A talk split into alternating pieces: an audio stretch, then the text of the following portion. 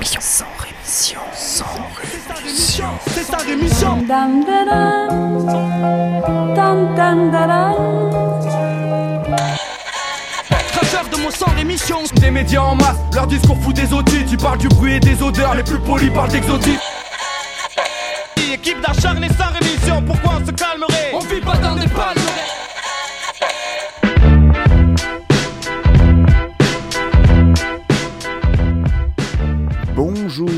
Bonjour à toutes et bonjour à tous, auditrices et auditeurs, et bienvenue à vous dans ce 26e sans rémission. Et oui, déjà. Encore une fois, je vais essayer à mon petit niveau de vous proposer un petit tour d'horizon sur l'actualité, un tour d'horizon qui sera évidemment ni exhaustif ni objectif. Voilà, comme ça au moins c'est clair. Aujourd'hui, par exemple, on ira au Brésil, en Allemagne et au Proche-Orient, et en France, on parlera de nucléaire, de vente d'armes, de déportation d'enfants et de gestion de l'eau. Mais avant de parler de tout ça, il y a tout un tas d'infos que je n'aurai pas le temps ou l'envie ou les deux de développer dans cette émission.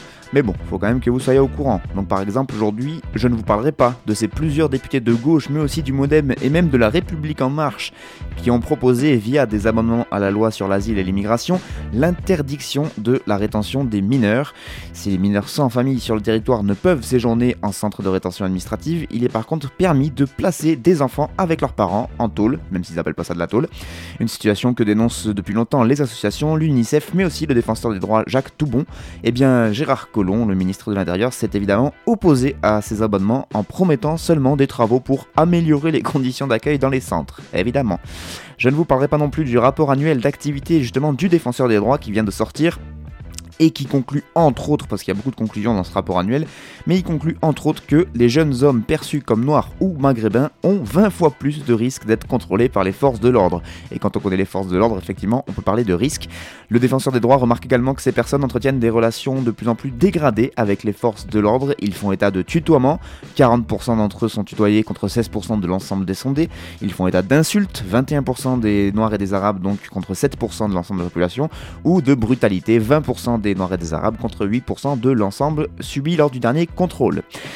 Pas un mot non plus dans ce sans rémission sur le maire de la République en marche de Wissous, petite ville de l'Essonne en banlieue parisienne, ce charmant monsieur qui s'est pointé bourré armé d'un katana dans un camp de gens du voyage pour les expulser. Évidemment, Richard Trinquier, puisque c'est son nom, hein, Trinquier, Trinquier, on n'est pas loin, euh, a été placé en garde à vue et une enquête pour violence avec arme en état d'ivresse a été confiée à la sûreté départementale de l'Essonne. Le suspense est vraiment insoutenable pour savoir s'il sera condamné ou pas. Je ne vous parlerai pas non plus du trou de la sécu qui se résorberait plus vite que prévu. Eh ben ouais, il y a des miracles. La caisse d'amortissement de la dette sociale, qui est l'organisme public chargé de combler ce fameux trou, a en effet remboursé 15 milliards d'euros en 2017, ce qui fait quand même 200 millions de plus que ce qu'ils avaient projeté. Depuis sa création en 1996, cette caisse d'amortissement de la dette sociale a ainsi payé 51,6 milliards d'euros à ses créanciers et remboursé 139,7 milliards de dettes. Voilà, il restait désormais 120 milliards d'euros de dettes à amortir, rappelle euh, cette caisse.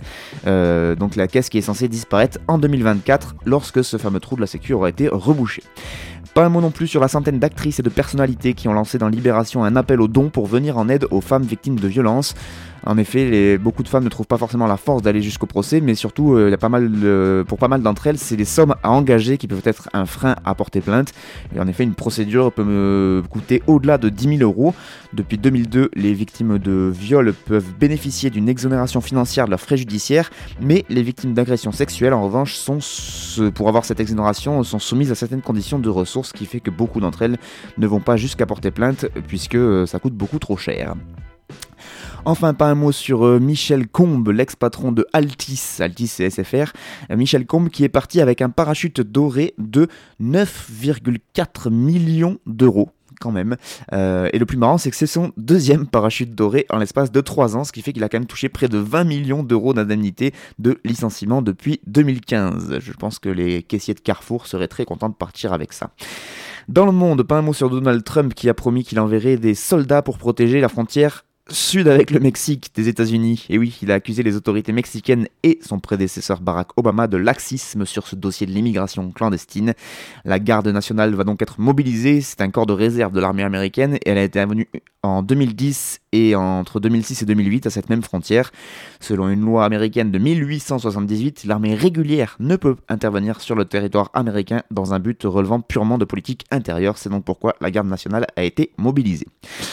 Pas un mot sur la Hongrie où le prince sautier Viktor Orban et son parti d'extrême droite le Fidesz ont remporté les élections législatives donc dans ce pays.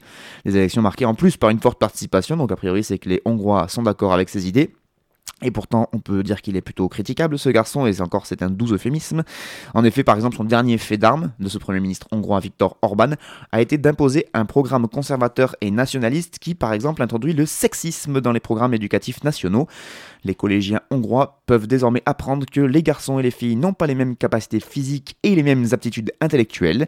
Dans ce même livre, euh, non, dans un autre livre par contre destiné cette fois aux nouveaux cours de morale obligatoire, ils se voient avertis, ces jeunes collégiens, qu'avoir des relations sexuelles hors mariage est un péché.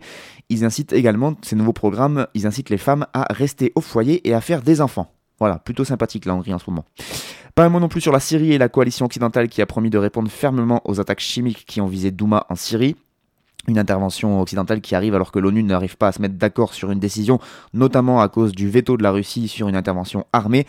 Pendant ce temps, les Syriens crèvent. Euh, au fur et à mesure, la situation évolue. Donc, à l'heure où j'enregistre ces informations, bah, il s'est encore passé d'autres trucs et je peux pas non plus tout vous dire. Mais en tout cas, sachez que c'est encore un beau merdier là-bas. Et un autre pays où c'est un beau merdier et qui rime en plus avec la Syrie, c'est la Libye. Et oui, tous les pays en II, je pense que c'est le bordel, Haïti, etc. Bref, un nouveau rapport de l'ONU sur la Libye qui nous apprend donc, ou nous redit plutôt, parce qu'on était déjà au courant, mais ça continue en gros, qui nous, euh, qui nous apprend que des milliers d'hommes, de femmes et des enfants sont détenus dans des conditions horribles dans ce pays, euh, détenus par des groupes armés qui leur font subir des tortures et autres mauvais traitements. L'ONU qui dénonce dans ce rapport une généralisation de la détention prolongée et arbitraire et des violations systématiques des droits de l'homme en détention. Selon des chiffres datant d'octobre 2017, ce serait quelques 6500 personnes qui croupiraient euh, à l'heure actuelle dans les enfin en octobre 2017 dans les prisons officielles, mais évidemment personne n'est en mesure de donner un chiffre euh, exact du nombre de détenus dans ce pays.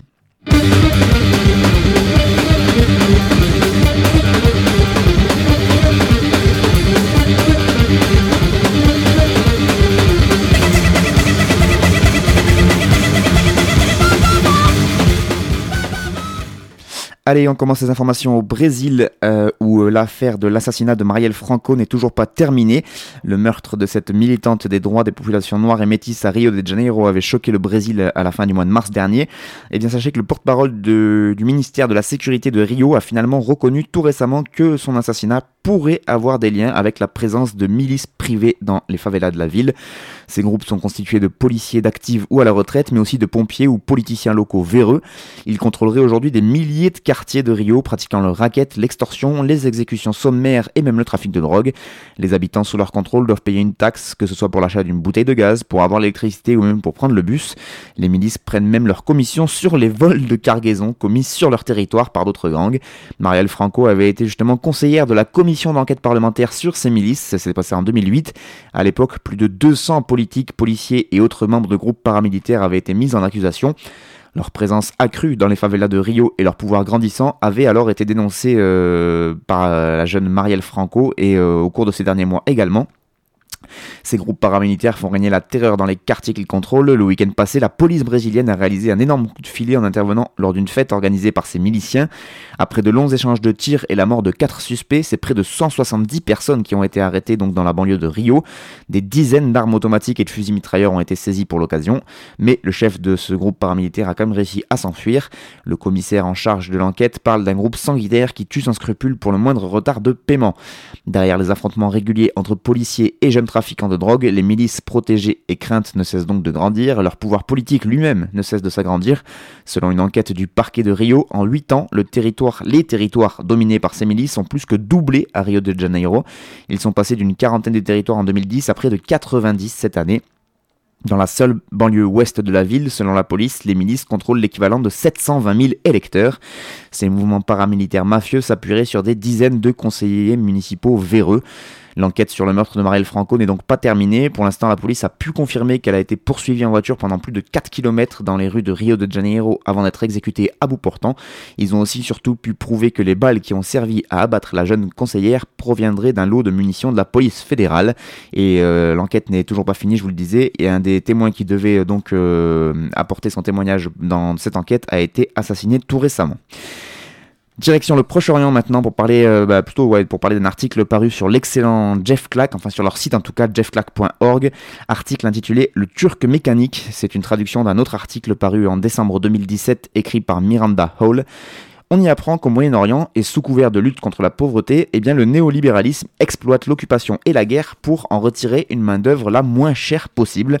Dans les territoires euh, occupés de Palestine ou les camps de réfugiés syriens, les plans de développement de la Banque mondiale n'hésitent plus en effet à promouvoir la sous-traitance de micro-tâches numériques pour le compte de grandes firmes internationales.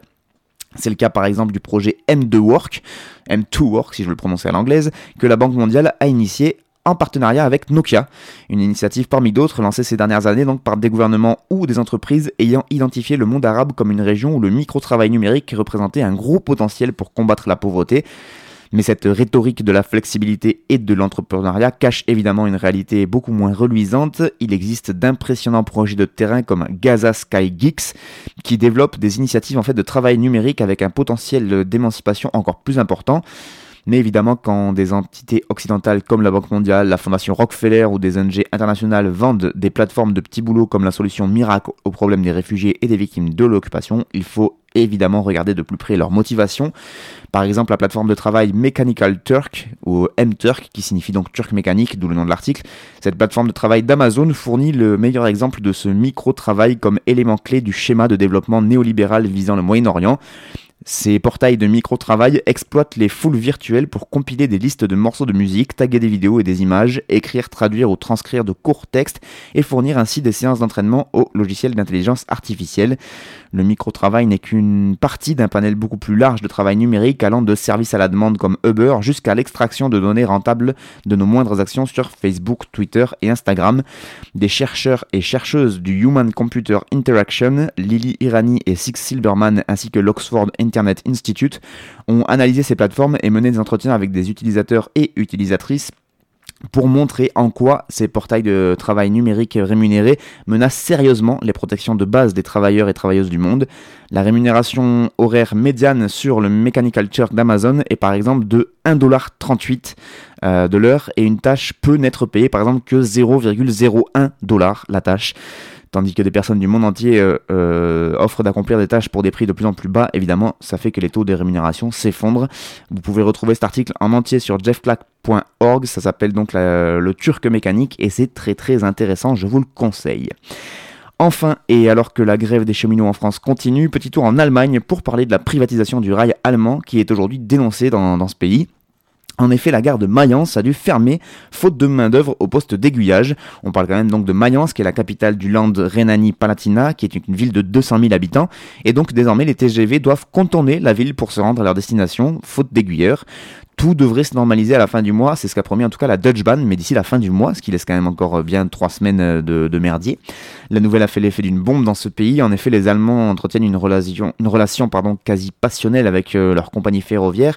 Et donc, ils ont découvert à Mayence qu'elle était incapable de trouver une équipe de remplacement pour un poste d'aiguillage.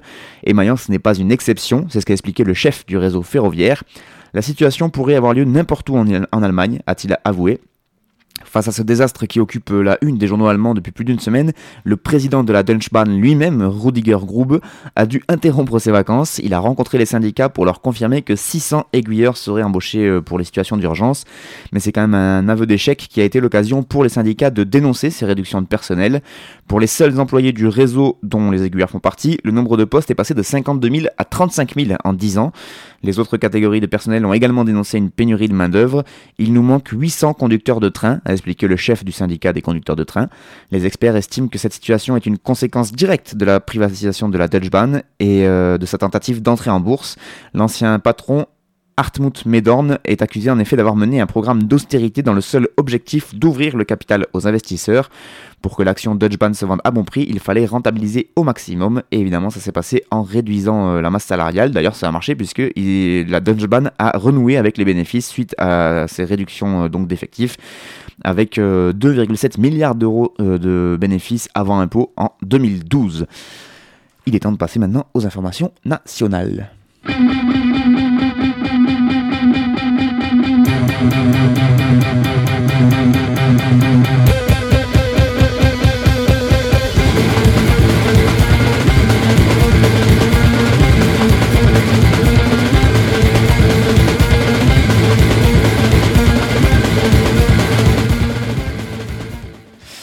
commence les informations nationales avec euh, l'expulsion en cours sur la ZAD de Notre-Dame-des-Landes et du coup à l'heure où j'enregistre euh, cette émission et à l'heure où je vous parle, les Robocop continuent de patauger dans la boue et les personnes, les personnes présentes sur place continuent de résister. Je vais pas m'attarder là-dessus en fait parce que la situation évolue sans cesse et c'est très compliqué quand on fait une émission, qu'une émission hebdomadaire d'être un peu dans le ton de ce qui se passe. Par contre, je vous conseille fortement du coup pour être informé de ce qui se passe d'aller euh, sur leur site euh, zad.nadir.org et d'écouter les infos d'Antoine parce que je pense que lui il vous en parlera un petit peu plus et plus en détail que moi, mais en tout cas sachez que c'est pas mort. Sinon, on continue avec les 10 ONG euh, parmi lesquelles on retrouve la Fédération internationale des droits de l'homme, Amnesty International, Human Rights Watch ou encore Médecins du Monde. 10 ONG qui ont appelé le président Emmanuel Macron à demander à Mohamed Ben Salman, le prince héritier d'Arabie Saoudite, de cesser les attaques contre les civils yéménites. Le prince héritier saoudien est en effet en visite officielle en France et il est à la tête de l'opération Tempête décisive qui frappe le pays depuis 2014 et qui a plongé ce pays du Yémen dans une catastrophe humanitaire sans précédent. Réunies à Paris, ces organisations humanitaires appellent donc à la fin des bombardements des civils, au respect du droit humanitaire international, ainsi qu'à une levée inconditionnelle et permanente de toutes les entraves à l'acheminement de l'aide humanitaire et des biens commerciaux au Yémen. Ces ONG qui dénoncent par ailleurs la France qui signe de juteux contrats d'armement passés avec les Saoudiens et, euh, sur les six dernières années. La facture de ces achats euh, de l'Arabie Saoudite à la France en termes d'armement tourne autour de 12 milliards d'euros voilà.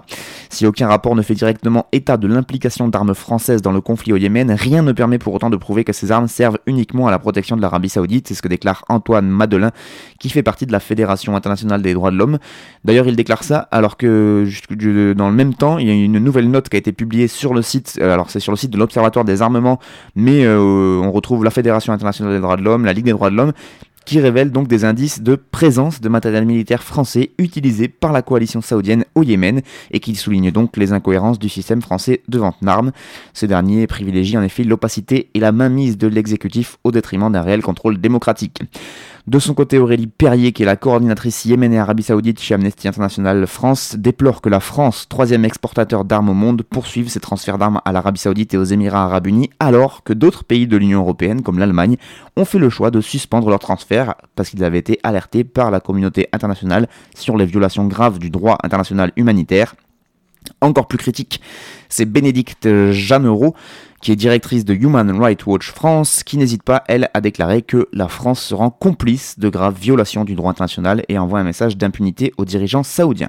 C'est pas faux. Direction la Creuse maintenant, enfin la Réunion. Enfin, vous allez voir. Le rapport final de la Commission nationale des enfants dits de la Creuse a été rendu officiellement cette semaine à la ministre française des Outre-mer, Annick Girardin. Ce texte intitulé Étude de la transplantation de mineurs de la Réunion en France hexagonale 1962-1984 fait plus de 600 pages et est l'aboutissement de deux ans de travail, c'est ce que précise le président de la Commission nationale des enfants de la Creuse, Philippe Vital. Pour lui, il s'agit d'expliquer comment plus de 2000 enfants ont pu être arrachés à leur île, la Réunion, entre 1962 et 1984, et ça pour repeupler des zones rurales en France hexagonale. Les failles, les responsables, ça va des parents jusqu'au plus haut sommet de l'État, déclare Monsieur Vital. Nous n'allons pas poser de morale sur la, sur la situation. Les parents étaient dans une misère totale. Il y a des parents qui ont légitimement abandonné leurs enfants. Le suivi ensuite par l'ASE, l'aide sociale à l'enfance, la transplantation, le fait de les placer à 10 000 km. Là encore, ça permet de comprendre que la situation a été traumatisante pour ces enfants. Ça, c'est du point de vue du rapporteur, évidemment. Euh, ce rapport qui pointe du doigt donc l'aide sociale à l'enfance qui a permis le déplacement de ces enfants. Mais pour euh, certains, c'est un tout autre son de cloche. Par exemple, pour Sylvie Arcos, victime de cette migration forcée, euh, ce rapport n'est pas suffisant. Je suis très en colère, confie-t-elle, parce que je trouve que ça minimise les souffrances. On ne parle pas non plus des souffrances des parents, parce que ce sont souvent des oubliés dans le discours. Les vols d'enfants ne sont pas reconnus, alors que c'est exactement ce qui s'est passé. Pour ces victimes, leur histoire d'enfants déracinés doit être connue et reconnue. À leurs yeux, donc, le combat continue pour la reconstruction. C'est aujourd'hui un moment euh, qui permet à chacun d'avoir un éclairage sur son histoire. Ça n'efface pas la douleur, ça n'efface pas les responsabilités. L'État français a aujourd'hui, bien sûr, une responsabilité morale. C'est ce qu'explique la ministre des Outre-mer, donc Annick Girardin, qui souhaite désormais aboutir à des solutions collectives avec les associations. Sinon, du côté de la centrale nucléaire de Cattenom, dans le nord-est de la France, il y a eu un 13e incident en l'espace de deux mois. Pas mal quand même. Le réacteur 2 devait en effet être arrêté pour changer une soupape en zone nucléaire. Pour arrêter un réacteur nucléaire, il faut insérer ce qu'on appelle des grappes de commande de manière très précise dans le cœur du réacteur. Ces grappes sont, avec l'injection de bord dans l'eau du circuit primaire, les seuls moyens de contrôler la réaction nucléaire en évitant son emballement. Elles contiennent des matériaux qui absorbent les neutrons produits par la réaction nucléaire et leur positionnement plus ou moins inséré donc dans ce cœur du réacteur est un moyen de régler la puissance et la température interne du réacteur. Oui mais voilà le problème c'est que les équipes ont mal positionné deux de ces grappes de commande, elles n'étaient pas insérées assez profondément dans le cœur du réacteur numéro 2 Pire, l'erreur n'a été découverte que deux jours plus tard. L'événement vient donc d'être déclaré comme significatif pour la sûreté. Alerte à l'ammoniac, fumée en salle des machines, fumée en zone nucléaire, câble surchauffé dans un local électrique, feu sur un chantier, odeur de brûlé perçue dans différents endroits. Sachez qu'entre le 7 février et le 21 mars dernier, les pompiers sont déjà intervenus 8 fois sur ce site nucléaire de Cattenom. Hein. mais le manque de rigueur de l'exploitant qui gère ce site nucléaire se manifeste aussi par d'autres déclarations d'incidents et non des moindres. Pas moins de 3 déclarations d'incidents en un mois. Erreur découverte dans un système de ventilation qui sert à confiner la radioactivité à l'intérieur du bâtiment réacteur. Erreur commise sur un chantier qui rend hors service un capteur du niveau d'eau de refroidissement. Et donc maintenant, erreur de positionnement des grappes de commande dans le cœur du réacteur 2 c'est tout à fait rassurant tout ce qui se passe là-bas. Sinon, du côté de Flamanville, sachez que le chantier du futur réacteur nucléaire EPR, eh bien, lui aussi continue d'accumuler les anomalies. Un nouveau souci de qualité porte sur 150 soudures et ça a été détecté par EDF. Du coup, la mise en, la mise en service prévue début 2019 risque d'être une nouvelle fois reportée. On a tout du comique de répétition, sauf que là, on parle bien de nucléaire mortel. On finit avec le SIAAPP. SIAAP, tout simplement, syndicat intercommunal des eaux usées d'Île-de-France, qui a décidé de reprendre en gestion publique euh, son unité de traitement de Valenton après que la justice ait annulé le contrat de concession de l'usine à Veolia. Une décision qui fait suite à une série de scandales et de révélations sur la gestion du SIAP, donc le syndicat intercommunal des eaux usées d'Île-de-France, et les conditions dans lesquelles avait été passé euh, le marché avec Veolia, donc sur l'usine de Valenton. Cette remunicipalisation fait donc suite à un arrêt de la Cour administrative d'appel de Paris qui avait suspendu le contrat liant le SIAP à Veolia. Le préfet d'Île-de-France, dans une démarche euh, totalement euh, inédite, euh, avait fait appel de la décision en demandant que le contrat soit purement et simplement annulé en raison des multiples anomalies et de forts soupçons de favoritisme. Des enquêtes sont en cours au sein du parquet national financier sur plusieurs contrats de rénovation d'usines passés par le syndicat intercommunal ces dernières années. Pour ne rien arranger, le canard enchaîné a récemment épinglé les dépenses somptueuses des nombreux élus de ces agents du, euh, SIAP. Entre-temps, Le Monde et le magazine télé Cache Investigation en ont remis une couche en révélant la teneur d'enregistrement audio réalisé par un, entrepreneur italien qui a été lui évincé de ses contrats de traitement des eaux usées euh, franciliennes, malgré une meilleure offre qu'il avait fait. Bref, derrière ces faits, c'est tout un système d'entente entre les géants de l'eau et du BTP avec la complicité du SIAP qui a été mise en lumière. C'est un développement important alors que beaucoup euh, aimeraient faire croire que la bataille entre gestion publique et privée de l'eau en Ile-de-France n'a plus lieu d'être ou qu'elle tourne en tout cas à nouveau en faveur du privé, notamment André Santini qui s'agite beaucoup autour du, du fameux Grand Paris, le, fameux projet du Grand Paris. André Santini, qui est le président du CEDIF, le syndicat intercommunal d'eau de la banlieue parisienne, qui est aussi le plus gros contrat de Veolia. Et donc lui, il s'agite euh, pour euh, dire euh, donc que pour reconquérir le terrain perdu avec ce genre de remunicipalisation. Eh bien, pour l'instant, c'est plutôt un mouvement inverse qui a lieu puisque les comités de communes, par exemple de Grand Orly, Seine-Bièvre, L'autre comité de communes Est Ensemble et la communauté de communes Pleine Commune ont toutes les trois décidé à la fin de l'année 2017 de quitter ce fameux CEDIF, le syndicat euh, intercommunal d'eau de la banlieue parisienne, euh, de le quitter d'ici à deux ans et eux aussi d'étudier la reprise en gestion publique directe de leur service d'eau euh, dans le cadre d'une alliance avec Eau de Paris qui est l'opérateur remunicipalisé de la commune de Paris de l'autre côté du périphérique. Comme quoi, peu importe les, peu importe les privatisations et peu importe les domaines, on sait que en général, ça fait quand même pas bon ménage.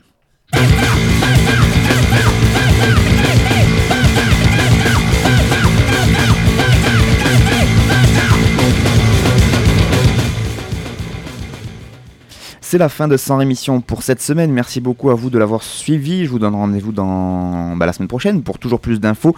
Aux coupures musicales, c'était les sympathiques et les géniales, les géniaux, extraordinaires Daikiri, groupe de Metz que je vous conseille fortement si vous aimez ce genre de musique. On va finir avec 25 secondes donc de ce qu'ils vous proposent. C'est absolument à voir en concert, je vous le conseille. Allez, à la semaine prochaine.